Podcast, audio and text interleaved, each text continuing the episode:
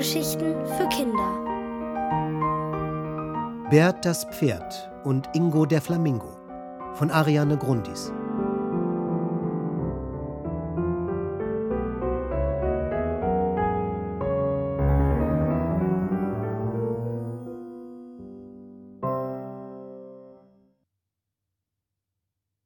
Sand unter den Federn.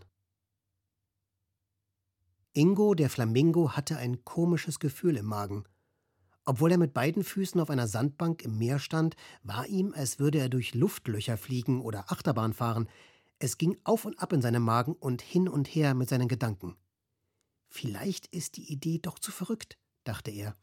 Ausgerechnet jetzt wurde er wieder unsicher, wo er gerade eben hatte abheben wollen. Hatte er sich wirklich mit einem Pferd aus Nordeuropa in Venedig verabredet? Und wollten sie dort wirklich gemeinsam mit einem Boot durch die Straßen fahren?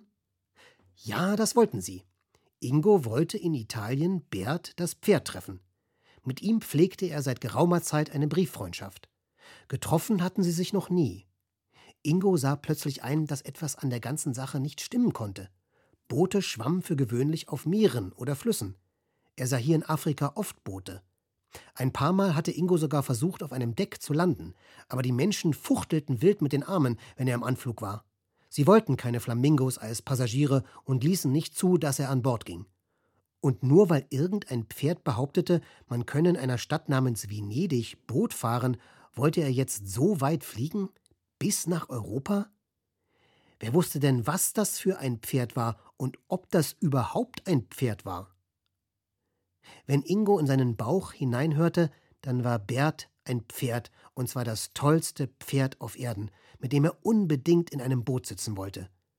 Aber wenn er nicht in sich hineinhorchte, sondern hörte, was die anderen sagten, dann war Bert vielleicht bloß eine Kuh irgendwo auf der Welt, die sich wichtig tat oder Spaß daran hatte, Ingo zu veräppeln. Er beschloss, die ganze Sache mit seinem Abflug nach Italien zu vergessen und stattdessen schlafen zu gehen. Auch die Sonne hatte sich schon auf den Weg ins Bett gemacht. Blutrot ging sie am Horizont unter. Kaum hatte Ingo die Augen geschlossen, sah er das Pferd vor sich. Es war schon vor ein paar Wochen im hohen Norden losgetrabt und kam nun gerade in Italien an.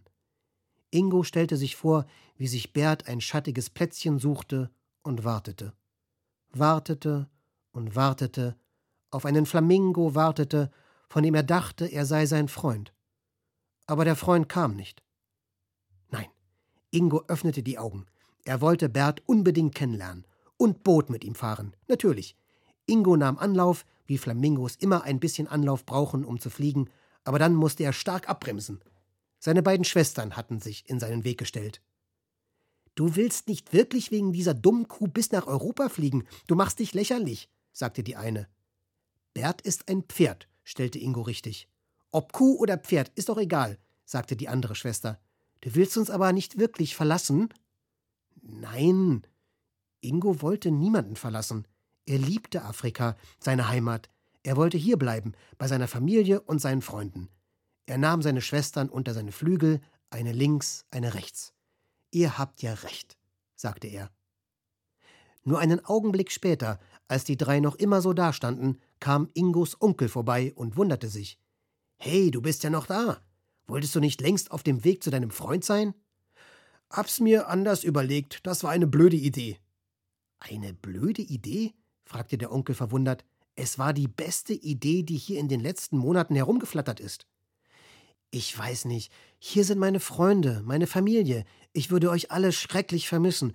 Und wer sagt denn, dass sich dieses Pferd überhaupt auf den Weg gemacht hat? Am Ende bin ich dort ganz allein. Natürlich wirst du uns vermissen. Jetzt schimpfte sein Onkel fast ein bisschen. Du hast uns ja auch gern und fühlst dich wohl bei uns, zum Glück. Aber es gibt doch noch mehr auf der Welt als das hier, und das wird man sich doch wohl mal ansehen dürfen. Ingo zuckte ratlos mit den Flügeln. Sein Onkel sprach weiter. Du kannst doch zurückkommen. Ich weiß beim besten Willen nicht, was daran verkehrt sein soll, sich einen Traum zu erfüllen. Du wolltest doch schon als Kind auf Booten mitfahren. Ingo sah seinen Onkel nachdenklich an. Offenbar brauchte der Flamingo noch ein paar Onkelworte mehr. Und die bekam er auch. Seit vier Jahren redest du von Bert und wie er dich tröstet und dich zum Lachen bringt und deine Zeilen immer genau liest und dich so gut versteht. Er ist dein Freund. Wie kannst du ihn jetzt allein nach Italien traben lassen? Flieg endlich! Abflug! Da nahm Ingo Anlauf. Er lief und lief, bis er abhob. Er sah seine Schwestern, seinen Onkel und all die anderen Flamingos unter sich im Mondlicht kleiner werden.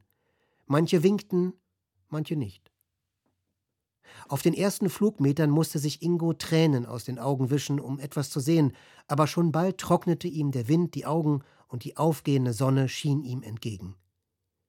Die Welt sah von oben wunderschön aus. Was für eine gute Idee er gehabt hatte. Doch aus dem Wind wurde in den nächsten Stunden Sturm. Der blies so gewaltig, dass Ingo kaum noch vorwärts kam. Der Flamingo schlug so kräftig er konnte mit den Flügeln. Erschöpft musste er schließlich landen. Kein Wasser weit und breit, nur Sand. Der Sturm peitschte ihm Wüstensand in die Augen. Er fühlte sich verloren. Alles tat ihm weh. Er suchte Schutz in einer Kuhle. Während er darin kauerte, spürte er dieses Krabbengefühl im Magen, die zwickende Angst und den ganzen Sand unter seinen Federn. Sobald der Sturm vorüber war, wollte er zurückfliegen.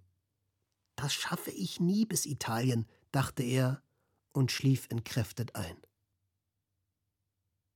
Als er am nächsten Morgen erwachte, hatte sich der Sturm gelegt. Ingo sah nur Sand um sich her. Was mache ich hier? fragte er laut in die Stille. Da piepste eine Stimme. Also, wenn du es nicht weißt, ich weiß es jedenfalls nicht. Erschrocken sah sich Ingo um. Aus einem Erdloch sprang eine Wüstenspringmaus. Sie stemmte die Fäuste in die Hüften. Nun, sag schon, was macht so ein rosa Vogel wie du hier? Ingo erzählte der Maus von seinen Plänen und wie der Sturm ihn überrascht hatte. Wow, du bist ja ein richtiger Abenteurer, staunte die kleine Wüstenbewohnerin. Nein, bin ich nicht. Ich werde wieder zurückfliegen.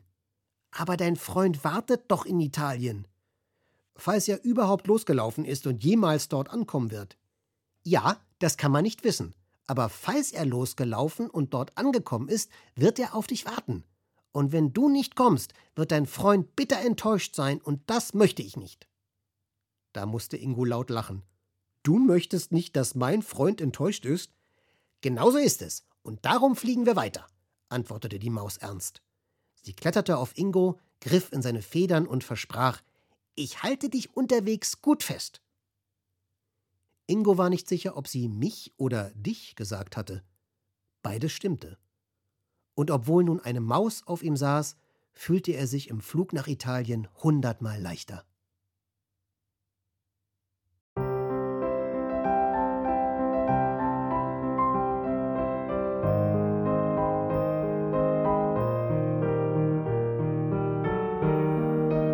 Ihr hörtet Bert das Pferd und Ingo der Flamingo von Ariane Grundis.